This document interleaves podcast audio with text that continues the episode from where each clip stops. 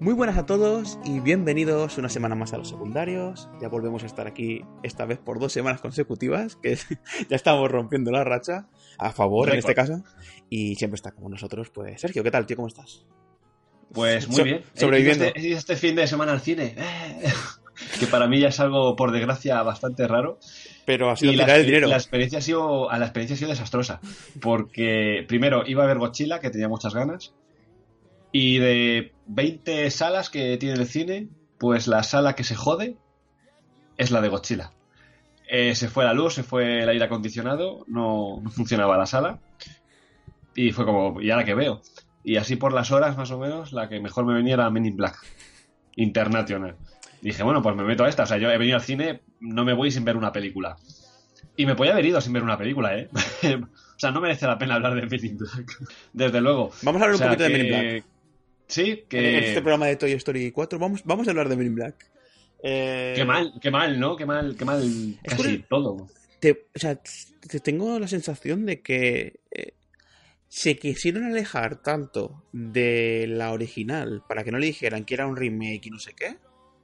Em, que, es que, es que es Indiana Jones. O sea, ¿qué les pasa ahora con las películas tipo Indiana Jones? O sea, me, da, me da mucha rabia porque tenían elementos para hacer un spin-off guay, para ampliar la mitología de Men in Black a una escala global con esto de International, muy chulo. Y, y qué mal. Me, jode mucho una cosa en concreto, que es que en la trilogía tenía una... La dirección del Barry Sonnenfeld tenía una personalidad muy marcada. Una puesta en escena, una dirección, para mí muy chula.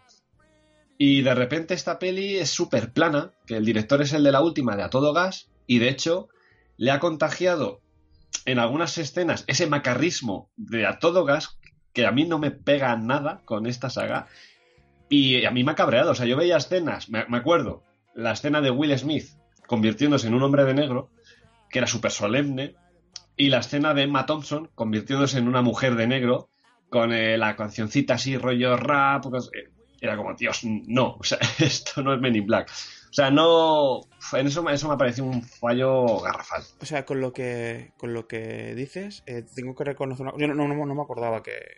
De hecho, no sé si lo sabía, pero creo que, creo que me suena. Ahora que lo has dicho, me ha recordado que es verdad, que, era el, que, que, es un director que había participado en la saga de A Todo Gas.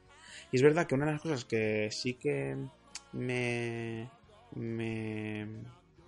Eh, me pasaba cuando la estaba viendo es que al final todo se solucionaba a base de persecuciones y a base de, de, de fuerza cuando en realidad, por ejemplo, la primera película de Men in Black, eh, que creo que los dos somos fans de esa película, los dos nos gusta mucho, em, era casi más de, no te voy a decir de cine negro, cine policiaco, pero había pues un, de una trama, sí, ¿sabes? Pero, pero aquí, no sé, mira, la única cosa que me gustó eh, que me gustó mucho además, que me dio mucha rabia que después se perdiera, es el principio. O sea, porque evidentemente no podían hacer que ella llegara al, servicio eh, de los hombres de negro como llega Will Smith, que es por méritos, por decirlo de alguna manera, pero cómo ella se obsesiona porque ve de niña a los hombres de negro y después todo cómo va agencia por agencia intentando averiguar dónde es que está enmarcada esta, esta agencia, la de los hombres de negro. Eh, eso me pareció genial. Eh, y es verdad que de repente, de alguna manera, eh, nos quitan uno de los momentos de la primera que es eh, cómo, em, cómo ella se convierte en, por ejemplo, cómo hace las pruebas, cómo, cómo se viste. Está todo hecho, no lo sé. Eh, me faltó algo ahí. Yo creo que tenían ganas de sacar a, a Thor rápido y querían con, quitarse... ella igual, y con ella, igual que en Thor Ragnarok, era como vamos a, a repetir dupla que tienen química y venga, enseguida al meollo. Eh, hacerlo vuestros. Sí.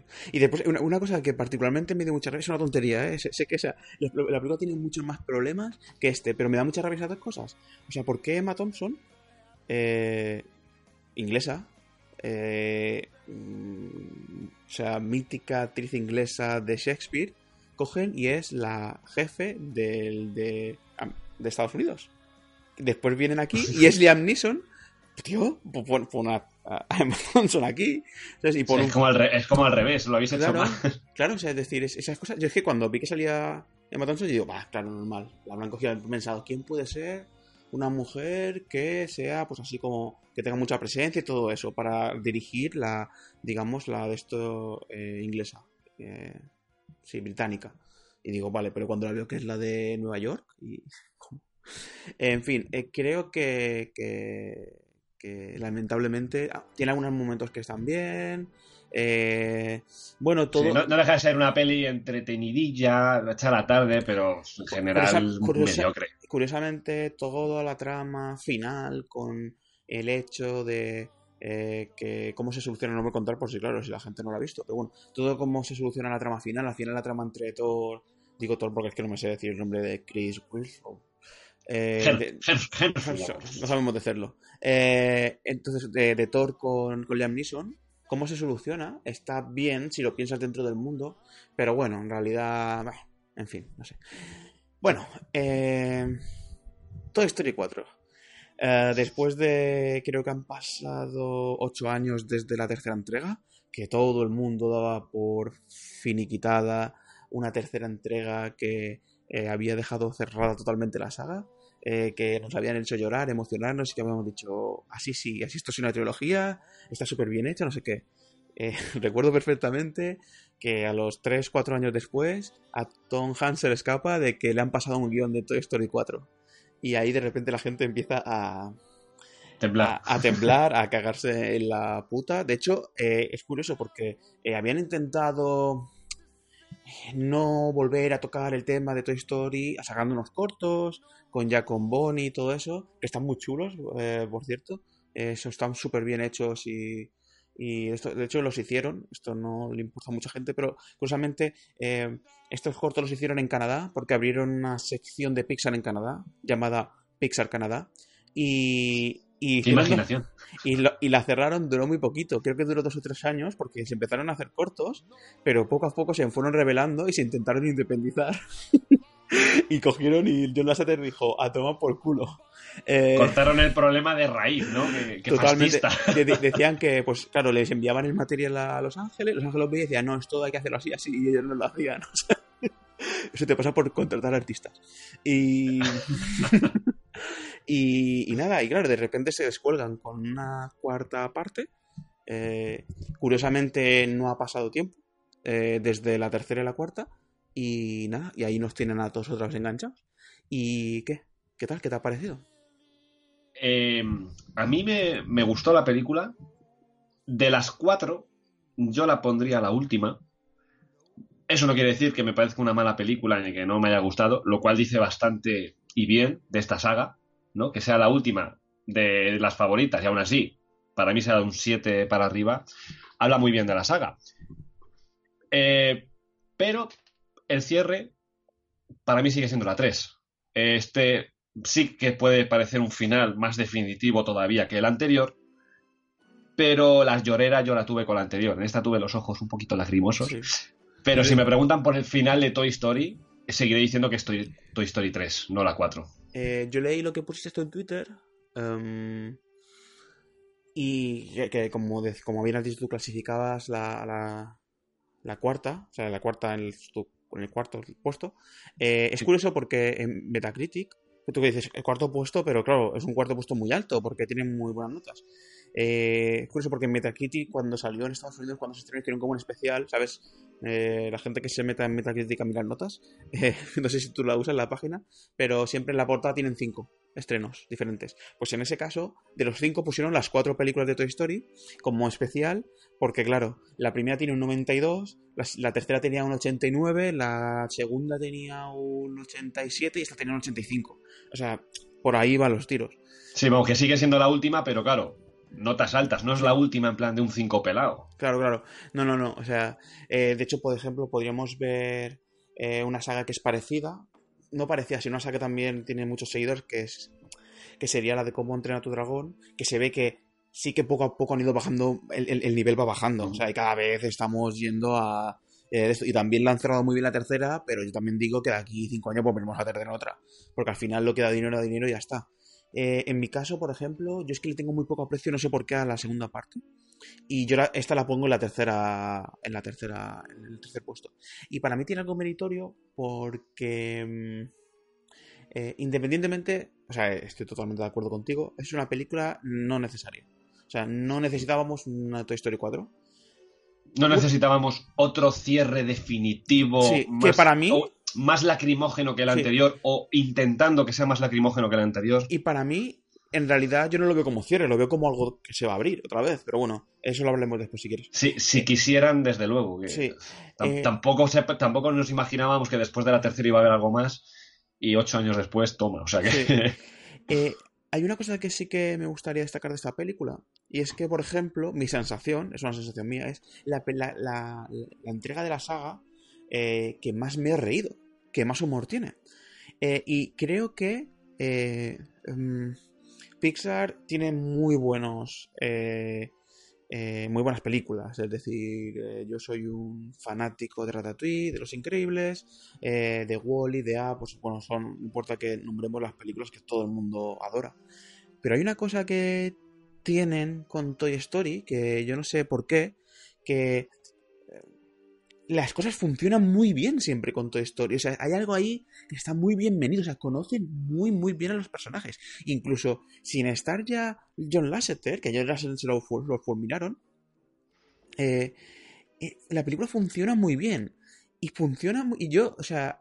Eh, todas las películas funcionan muy bien, pero aquí cuando no tenían absolutamente ya nada que contar, porque no tienen nada que contar, porque la película no cuenta nada, porque en realidad eh, se inventan una cosa que, que no, eh, para los que hayan seguido toda la trayectoria de Toy Story, que Woody abandona a su niño es muy complicado, o sea, lo ves algo más, por ejemplo, de Bus, eh, pero, pero los hijos de puta, es que no tienen otro nombre, te hacen una película súper entretenida, divertida, no te aburres en ningún momento, todo el tiempo está arriba. Y eso no, no, es, ni, está ni con Ratatouille, ni con App, ni con Wally, ni con nada. Solo pasa en las películas de Toy Story. Además siguen, sacándose, siguen sacándose de la manga personajes nuevos, carismáticos, memorables, mm. película a película. O sea, es decir, es una pasada. O sea, es decir, en la tercera, yo creo que es en la película donde menos novedades hay a nivel de personajes. Los villanos, como siempre, son geniales, porque los Olox es genial. Pero es verdad que los nuevos juguetes em, que aportan, que son los de Bonnie, eh, aparte, para mí hacer mucha gracia en la tercera parte el Spin que quiere interpretar. actor, de teatro, ¿no? Sí, actor del método. Salvo ese y el, y, el unicornio que tiene voz de señor fumador de puros. Eh, que en esta película el unicornio también tiene un par de líneas de diálogo con el padre buenísimas. Que yo no sé por qué lo quiere meter en la cárcel, pero bueno. yo tampoco, pero me encantaba. o sea, de hecho es, algo muy turbio, como que un juego te quiera meter en la cárcel. Muy turbio, es como el unicornio habrá visto cosas y le quiere meter entre rejas como sea. Pero es verdad que en la tercera entrega eh, los Osolox es genial, pero después no nos, dejan, no nos dejan grandes personajes para añadir a, digamos, al grupito.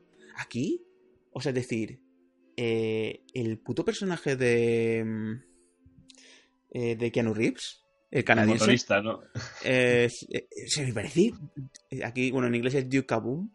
Pero yo estaba diciendo Duke Kaboom y el Yes We Canada, que no sé cómo lo dijeron en. Cómo, ahora, no, no, me acuerdo cómo. Porque aquí la gracia es que lo del Yes We Can, de la frase, pues él dice Yes We Canada.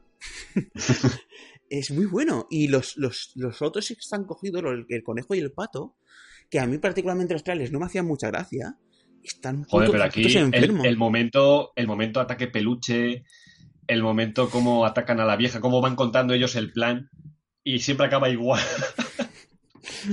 Ese momento es de lo mejor de la película. O sea, es muy bueno, muy bueno. Y yo, y particularmente, tengo que hacer una mención especial. Todos, lo hacen muy, todos son muy graciosos, eh, hay momentos delirantes, pero para mí el que se lleva la palma es Forky. Eh, que, ¿Cómo se llama en castellano?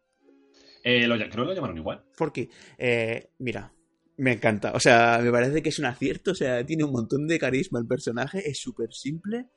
Es súper tiendo. Lo, entiendes perfectamente. O sea, todo lo que pasa con él. Que la niña de repente cree un personaje y le guste más lo que ha hecho ella que lo que ella tiene. Además, crea un concepto interesante de lo que es un juguete. Es decir, en qué momento se crea y cobra vida un juguete. O sea, ¿dónde está la línea que separa un juguete de un objeto? De una lámpara, por ejemplo. Si la niña empezase a jugar con una lámpara, Pues también sería... vida.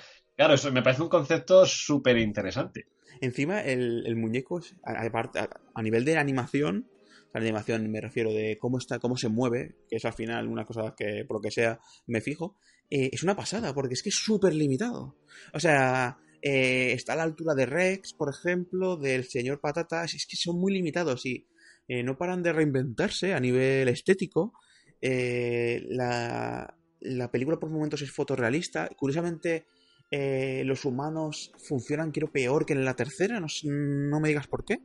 Mi sensación es que Bonnie a veces era muy fea. Em, pero, macho, o sea, yo salí me encantado de la peli. Sí, sí, además yo no, me esperaba que me fuese a. No a gustar mucho, sino que yo iba muy reticente, era como que el final es la 3, acababa perfectamente, ¿por qué me alargáis esto? Pero al final salí muy contento y además tenía mucha curiosidad porque conceptualmente la saga de Toy Story me parece muy interesante, porque la primera película podría ser quiénes somos, la segunda es a dónde vamos, la tercera podría ser como qué hay después, ¿no? Casi, de una vez que se acaba lo de Andy y tal, qué hay después, ¿no? ¿Qué nos espera? y claro, era la- como, sí. como conceptualmente cómo iba a ser esta película, cómo iban a, a seguir marcando, marcando eso. Pero lo han seguido, lo han seguido haciendo muy bien.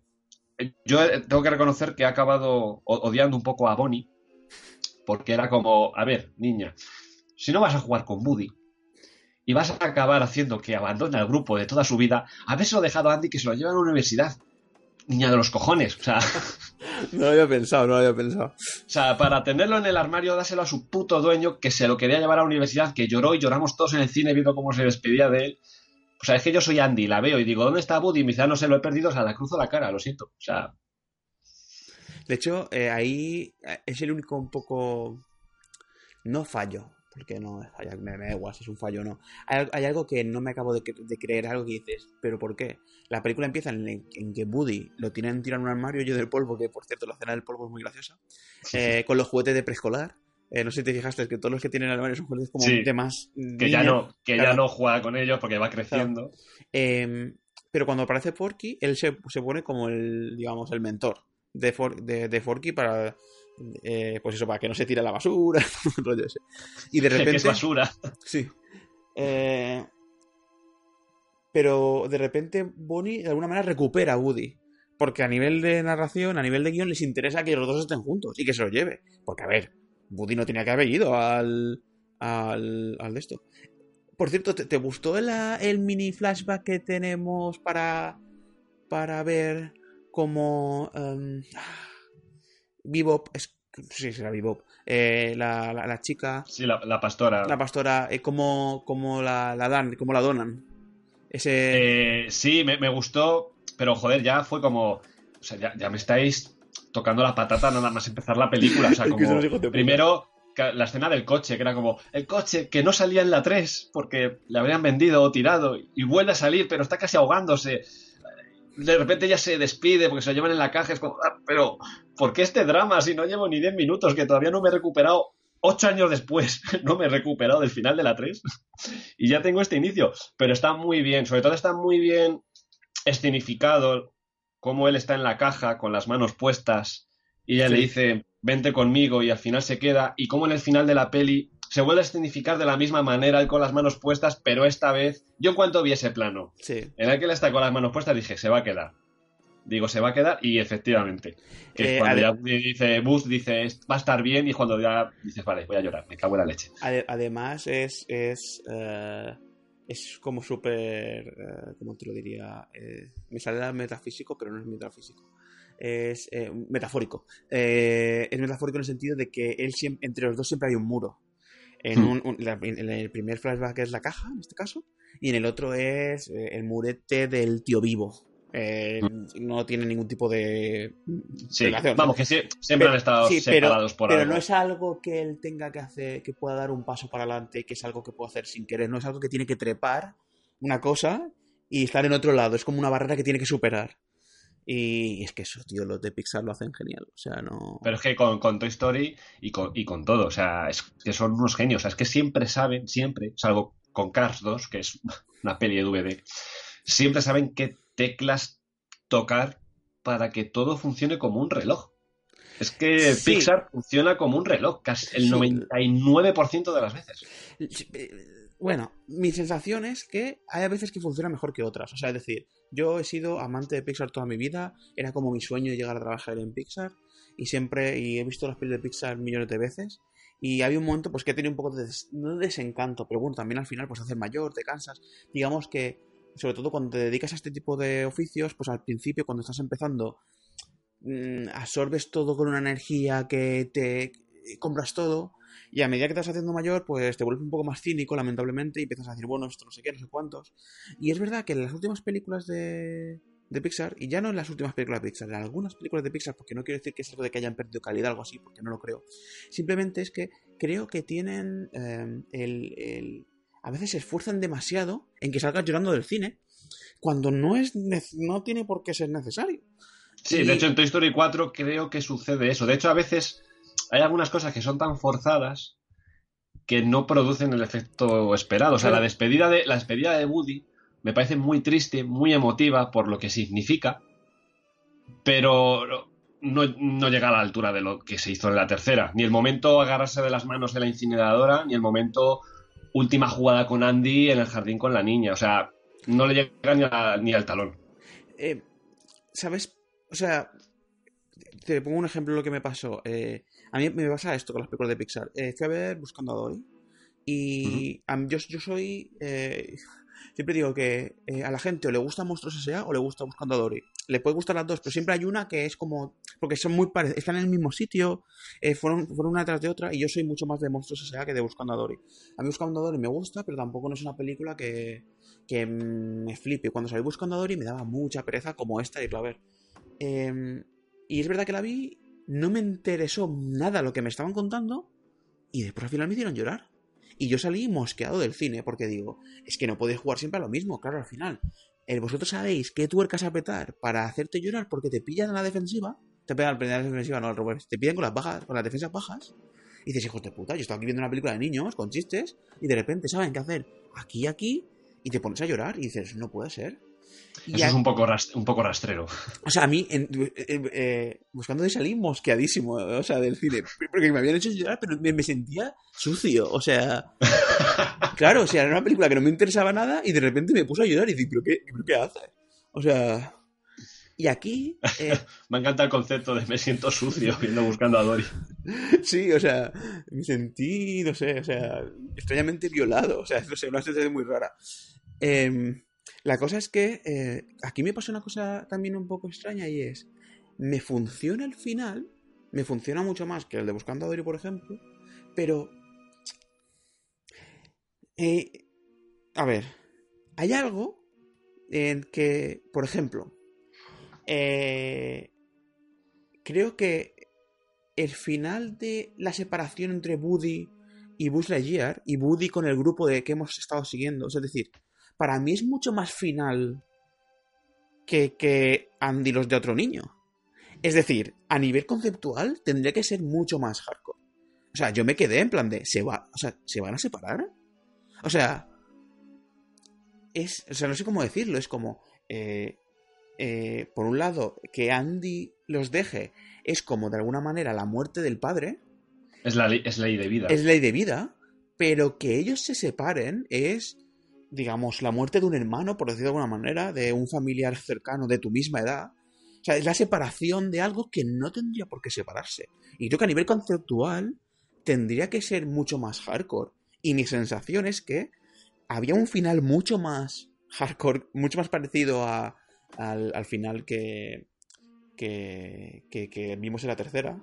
Y, y que eso lo cambiaron porque mi sensación es que era un momento muy emotivo, lo hacen te quedas hecho polvo y enseguida fiesta. Parece una peli de DreamWorks.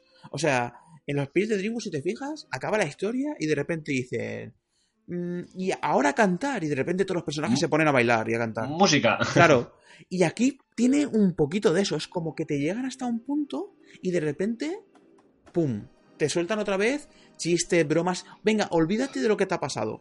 Por eso digo, estos se reservan de aquí 10 años una película en la que Andy los, los Bonnie ya es medio mayor y Andy los reencuentra y se los vuelve a juntar a todos. Algo así. Algo así me espero, vamos. Eh, y me dio un poco de rabia porque, por ejemplo, no sé si has visto cómo entrenar tu Dragon 3, pero pasa lo mismo.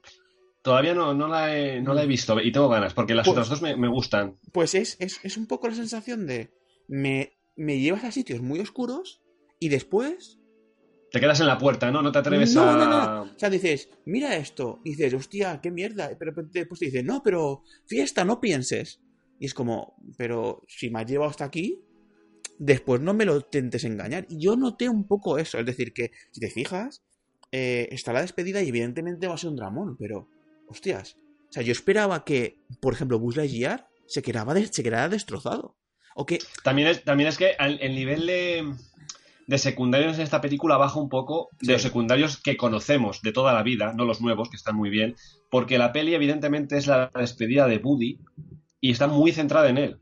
Entonces yo es la película en la que más secundario he visto a Buzz Lightyear, a Señor Patata, a Rex, a la vaquera, o sea, apenas tienen líneas de diálogo o lo que hacen en la película apenas aporta es en la que más escasos han sido. Entonces, claro, en el momento de la despedida duele más por las otras tres películas anteriores que por lo que han vivido en esta propia película. O sea, y, y no- y no quiero que la gente que nos escuche eh, piense que es que. Porque, claro, puedes decir que es lo que, lo que me da justamente rabia de animación. Bueno, es que es una película para niños tampoco. No, no, Mm. no, no. Es decir, Esa, la- esa excusa, esta excusa es muy, muy tonta. en, la, al cabo. en la- en la tercera lo hacen muy bien. O sea, genera una escena genial cuando Andy entrena los, entrena, no, entrega los juguetes a Bonnie. Y, y de ahí esa escena acaba. Eh, hay un, eh, además es un ocaso. eh, está todo muy bien cerrado. O sea, se funda nuevo. Ah, ah, joder, cómo estoy. Se funda negro. Y de repente es la nueva vida de los juguetes. Me parece bien, pero es que aquí Buddy salta, dice, me quedo. Vale, guay. Pues nosotros nos piramos que nos dejan. Y hay una mini, mini slapstick de cómo llegan hasta otra vez. eh, Bonnie lo encuentra. eh, nadie echa en falta a Buddy. O sea, es como que eh, de repente lo hacen eh, que sobre Muy, precipi- muy precipitado de, Mm. todo en algún punto. Tampoco te dejan recrearte en ese momento emotivo. Enseguida te lo cortan. Es como, bueno, se han separado. A otra cosa. Por eso digo que esto no es un final tampoco. O sea, es decir, porque a mí, a, mí- para nada me dio la sensación de final. Me dio la sensación de final de, de tercera temporada de, de- de serie. Como dices, acaba de una trama, pero te dejamos esto que, claro, es muy fácil reganchar en una otra película. Decir, eh, imagínate que han pasado 10 años y que están en los juguetes y de repente se encuentran con Andy o se encuentran con Woody. O yo qué sé, o sea, así como eh, Bebop se hasta a punto de volverse a juntar al, grupo. Había un momento que me pensaba que la niña se iba a llevar todos los juguetes del parque.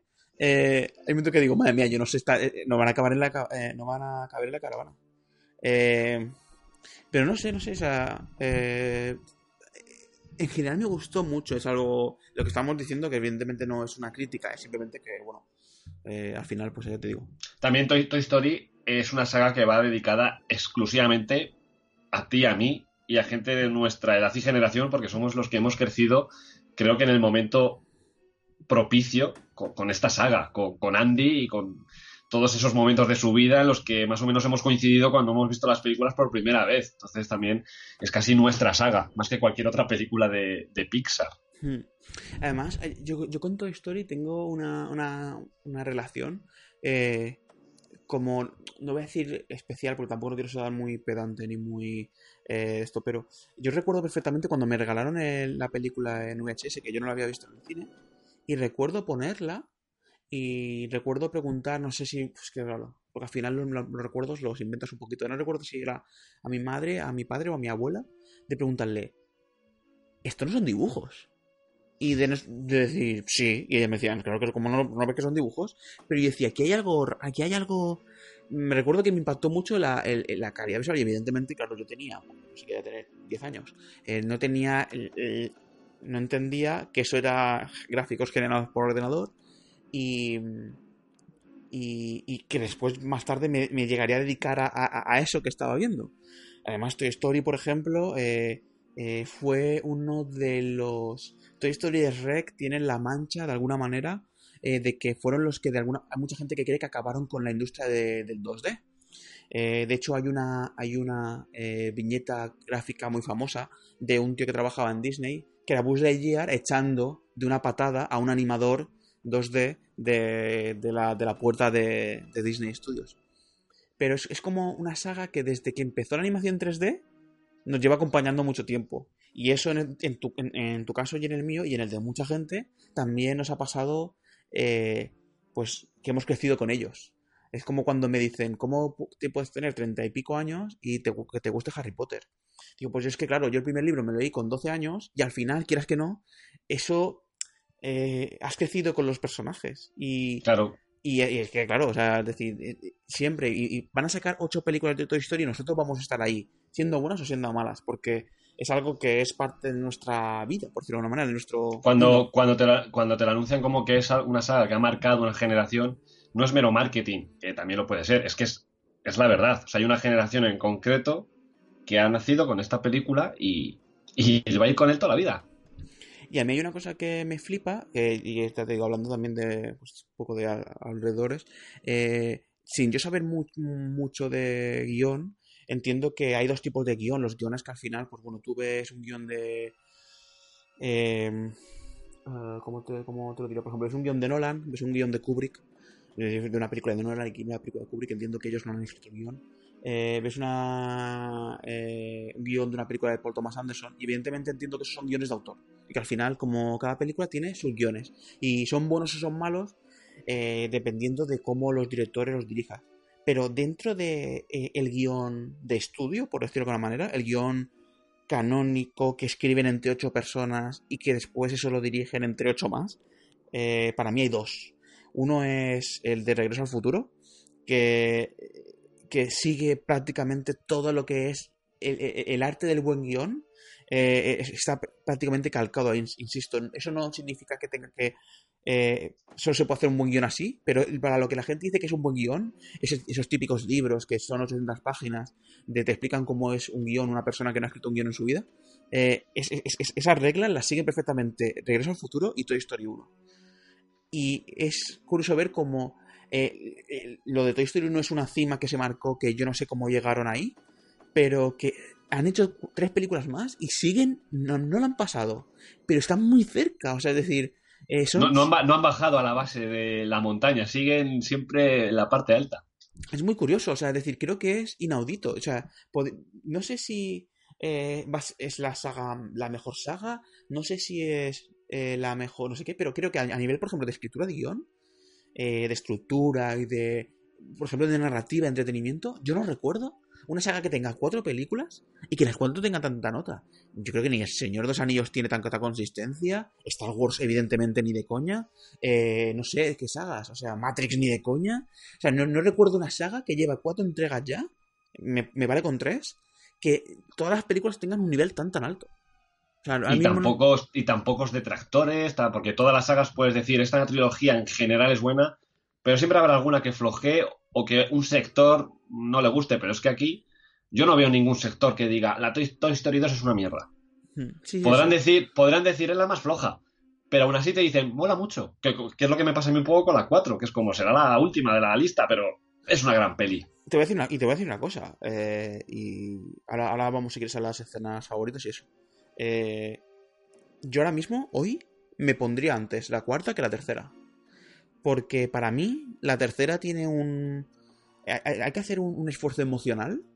Que, por ejemplo, tercera no es una película que haya visto muchas veces. A de mí hecho... me cuesta mucho verla, ¿eh? La, la, la, vi hace poco antes de ver la cuarta y me cuesta mucho porque sé el mal trago que voy a pasar. Eh, o sea, emocionalmente, además, es una película muy oscura. Es una película sí, muy marrollera. Eh, eso de que, por ejemplo, Booth se pasa a los malos, a mí es una cosa que la llevo muy mal. Eh, incluso aunque sea divertido, me da igual, es como... Eh, es, es, muy turbio todo, o sea, todo es... Eh, muy todo, ese halo de, todo ese halo de mafia, oscuridad. Es sí, todo muy, mal muy cercano a un, un, holocausto, o sea, muy tercer raid, o sea, hay algo muy, muy chulo. O sea, es una película que emocionalmente mmm, me da pereza. O sea, me parece un peliculón, me parece que te alcanza cotas que mm, al menos en la animación muy pocas veces han alcanzado, pero no me, no me apetece verla. Y en cambio esta, pues yo tengo ganas de que salga en DVD o que la pongan en, cuando salga lo del Disney Plus y todo eso. Y probablemente la vea porque es que me reí mucho. Y si quieres, eh, vamos a entrar en lo de las escenas favoritas, que yo tengo dos, y las, las tengo, o sea, es el momento. o sea, yo todo lo que tenga que ver con Forky, me tienes ahí. O sea, todo. O sea, todo. Em, pero hay un momento en el que. eh, que no es un gag como tal, es un gag que está separado en el tiempo. Por eso también es Forky suicidándose por la ventana, diciendo ¡Uy! se va. Buddy yendo detrás. Y al cabo de 15 minutos de peli, Buzz Lightyear saltando más por la ventana. Y el muñeco de. que es una, una niña. La niña plana de Bonnie diciendo: ¿Qué le pasa hoy a la gente que se está todo el tiempo tirando por la ventana? O sea, ahí tengo una carcajada, o sea, brutal. Y después tengo que reconocer, muy estúpido, ¿eh? Lo que voy a decir es muy estúpido.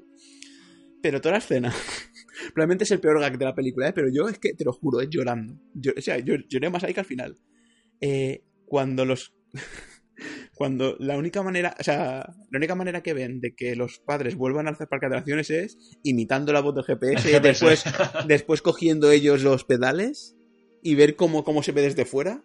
Mira, o sea, es que es un gag súper largo, más parecido a. O sea, yo creo que fuera totalmente de, de, de, o sea, de, lugar, más parecido a un gag de Monty Python casi que de, de, Toy Story. No sé, o sea, me lloraba, o sea, lloraba. Muy, muy gracioso. Y tengo que reconocer también que el momento. Ya, ya paro, perdón, es que, es que en serio me dice muchas, muchas cosas. El momento en el que se descubre cómo Buzz Lightyear y los dos otros muñecos cómo han conseguido la llave es muy gracioso. O sea... Casi morimos. Es muy gracioso. yo, yo, de momento gracioso, el de las llaves, lo iba a decir porque es buenísimo. El momento de los dos peluches contando sus planes, que siempre acaban con el ataque peluche, me parece buenísimo. Y un punto de risa muy tonto, que cuando conoce a. Bueno, cuando se reencuentra con Bonnie aparece en una especie de, de Madelmans o de G. Que hay uno que le van a chocar la mano y no se la choca. Y se queda ahí plantado. Que no sé si lo has visto, que eso se resuelve en una postcréditos. Ah, no, no, no lo he visto. Sí, es que, espérate, es que he visto hoy que ponían algo de unas postcréditos y la imagen del, tío. No lo he visto. se, ve, eh, se ve el logo de Pixar, o sea, más que postcréditos es un guiño. Es el logo de Pixar. En vez de salir la lámpara, sale el motorista de Canadá y empieza a saltar sobre la I haciendo las poses. Y cuando ya la aplasta, dice el yeah. Y aparece el soldadito con la mano en alto y ya por fin le choca la mano. Y dijo, ah, por fin se resuelve esta subtrama. Qué bueno, qué bueno. Eh, sí, te lo juro, ¿eh? O sea, yo no recuerdo que fueran tan graciosas las otras, ¿eh? A lo mejor es que las he visto muchas veces o no tengo el recuerdo fresco, porque además, claro, eh, como son películas, la, tercera evidentemente graciosa no es, eh, pero la 1 y la 2, como la vimos muy pequeños, claro, el recuerdo es fresco. otro tipo, otro tipo de humor. Toy Story cada vez la enfocan más a nuestra generación y a nuestro momento de la vida, entonces cada vez pueden ser un poco más maduras o tener algunos conceptos por ahí que ya no son tan para niños. Además, eh, eh, lo estuve pensando porque estuve después pensando, joder, con lo que hubiese gustado a mí hacer esta peli, no sé qué, no sé cuántos. Claro, esta peli la han hecho gente que eran niños cuando hicieron la primera. Que eso es muy bonito. Es gente que se, ha criado con Woody y a lo mejor ahora está animando a Woody. Y que a lo mejor se han dedicado a eso por gente como Woody o Buzz Lightyear. O sea, eso me parece la hostia de bonito. Sí, es la polla, es la polla. En fin, pues no sé, ¿algo más que añadir? Que igual que dije con la 3, espero que no hagan una cuarta. Bueno, pues ahora te digo, espero que no hagan una quinta, porque ya, no sé, el siguiente paso me parece que eso, que se reencuentren todos o que maten a alguien. A mí no se me ocurre más. Yo, yo por mí, ya, ya, que hemos hecho una cuarta, que sigan haciendo pelis. Si las hacen de este nivel, que sigan haciendo pelis, es que me da igual. Hombre, si el nivel es este, desde luego. o sea, porque te van a hacer Brave 2, pues también Toy Story 5. O sea. Eh, ¿Te parece bien si te hago un bonus track? Venga. Venga.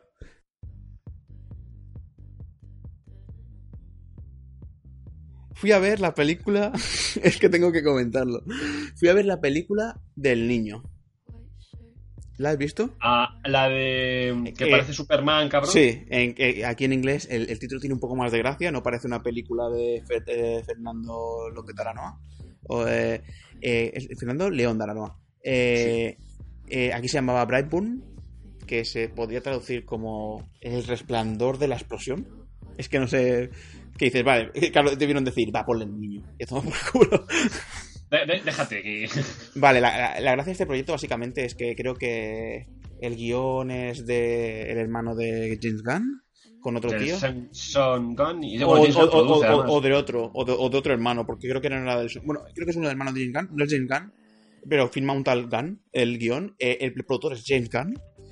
Y es una película que yo vi el tráiler y dije, esto es la polla. Eh, recordemos, para la gente que no sepa de qué estoy hablando, es una película en la que a tono de terror se trabaja el mito de Superman, es decir, un extraterrestre llega a la Tierra, eh, cuando lo recoge, llega en un campo de maíz, lo recoge en una familia que no pueden tener hijos, eh, y evidentemente el extraterrestre tiene forma humana.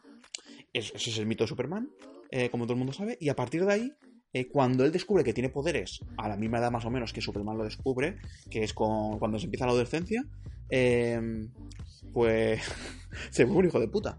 Y se convierte en una película de miedo.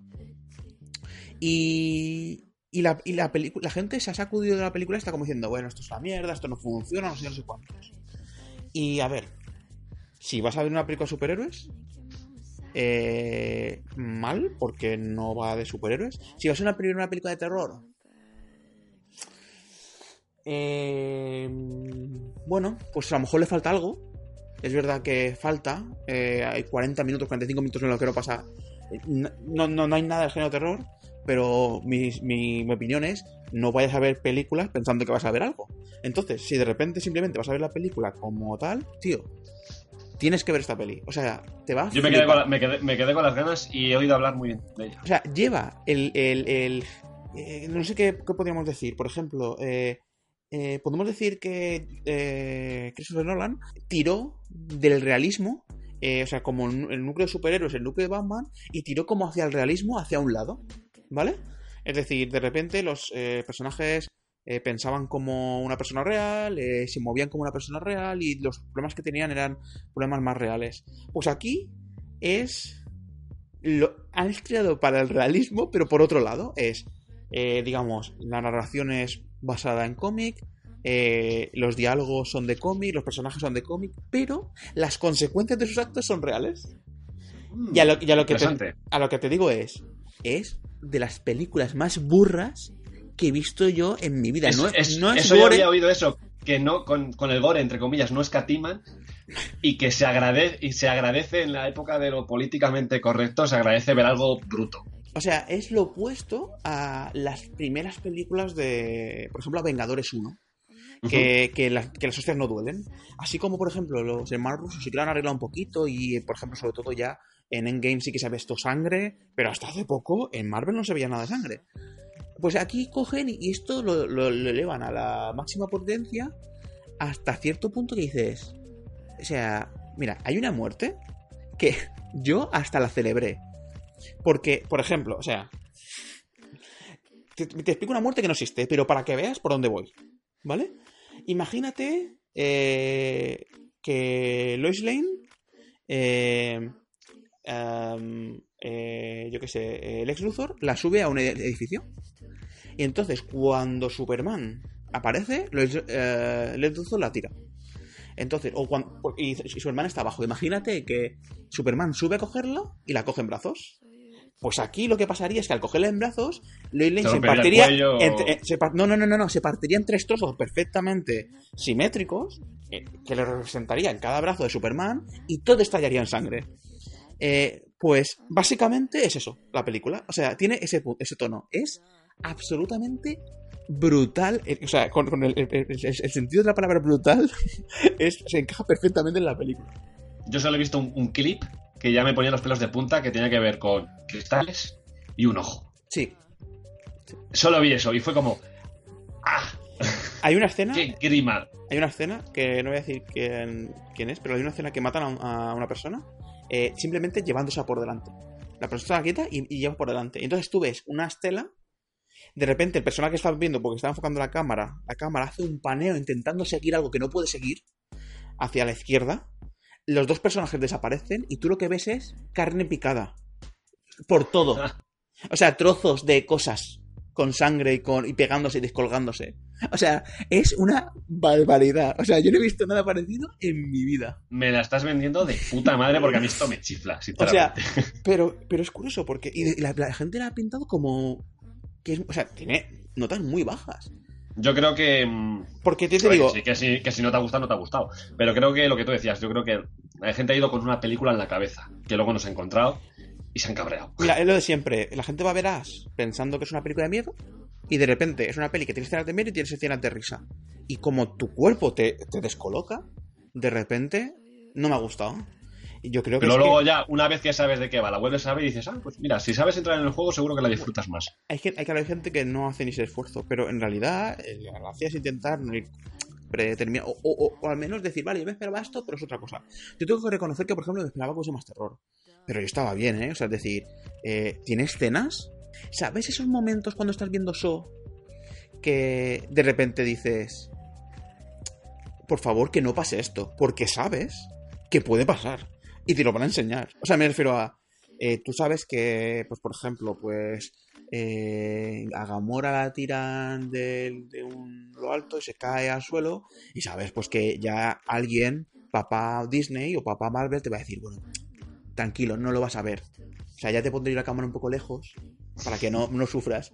Aquí, sin que pase nada, tú estás diciendo, por favor, que no pase Que si- lo que parece que va a pasar si porque es que lo si voy a ver. Si sucede, sé que la cámara va a estar muy cerca. Claro, o sea, eh, es ese tipo de. O sea, ya te digo, el terror es más parecido a lo que pueda ser un show o un hostel que a It. O sea, es la. O sea, es la hostia. Me la has vendido bien, en cuanto pueda la voy a ver. Y hasta, y hasta aquí nuestro especial de Toy Story 4. de Banane. Me gusta cómo mezclamos los temas. Eh, la verdad es que hasta, hasta, hasta este momento no lo había pensado, la verdad.